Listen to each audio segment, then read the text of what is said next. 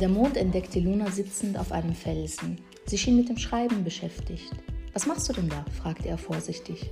Ich habe ein Motto für mich entdeckt, erwiderte sie, ohne aufzublicken. Lass mal hören, bat er sie, neugierig wie der Mond nun mal ist. Sie las vor. Wer nicht wagt, der nicht gewinnt. Der Mond überlegte kurz und fragte dann, was genau meinst du, Luna?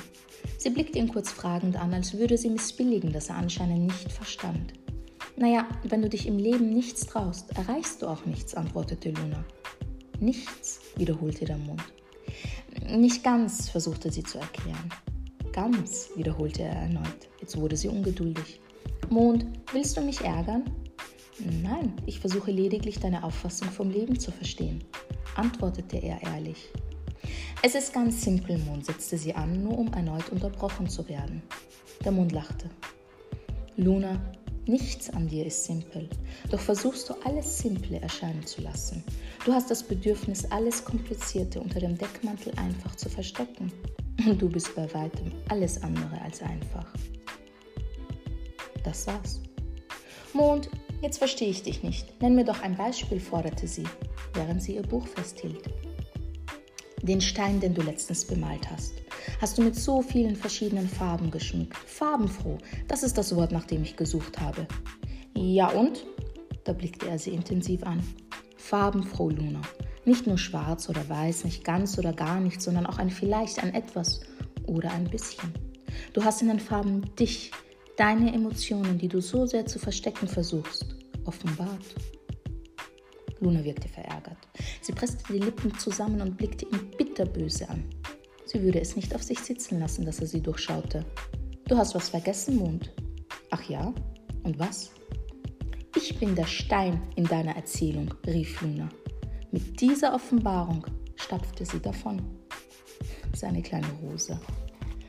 Kam man der Rose zu nah, stach sie sofort mit ihren Dornen.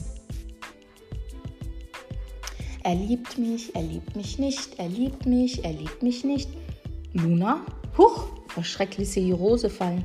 Mond, jetzt erschreckt mich nicht so. Sie hob die Rose wieder auf.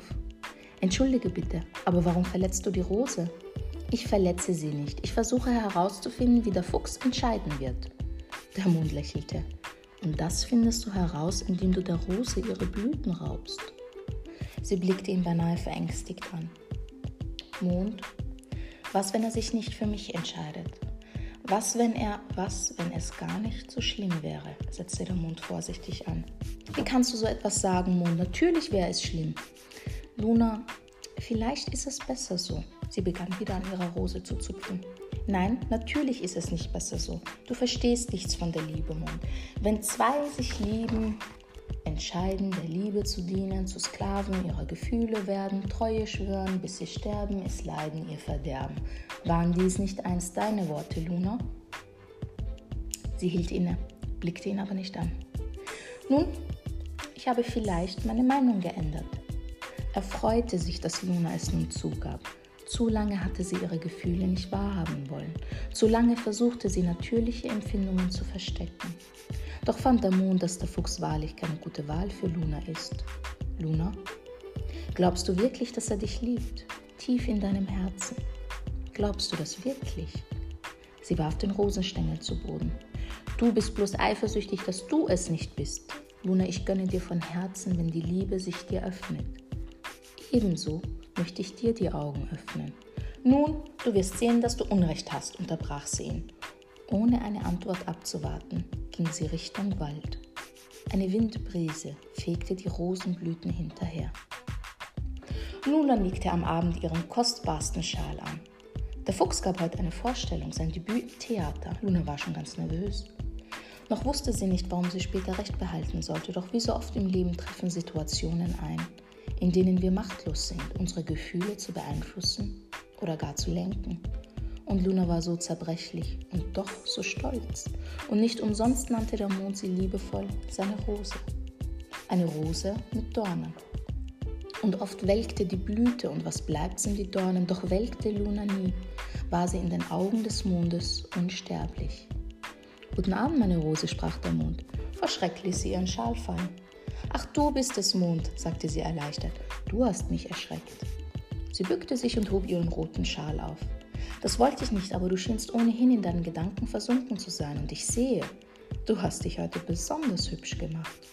Auch bist du guter Laune, was mich umso mehr erfreut, sagte der Mond neugierig. Ach Mond, heute gibt der Fuchs seine Premiere im Theater und die Vorstellung hat bestimmt schon angefangen. Aber ich habe natürlich auf dich gewartet, also komm, lass uns gehen. Warte einen Moment, Luna, dein roter Schal muss hier bleiben. Aber warum denn? Füchse und Rot vertragen sich nicht, warnte der Mond.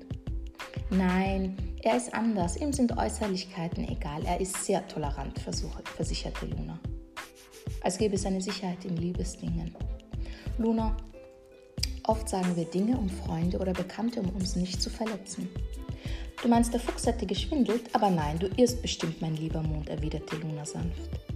Ich sage es ungern, aber ich lege dir nahe, vorsichtig zu sein. Und mit diesen Worten machten sie sich beide auf den Weg.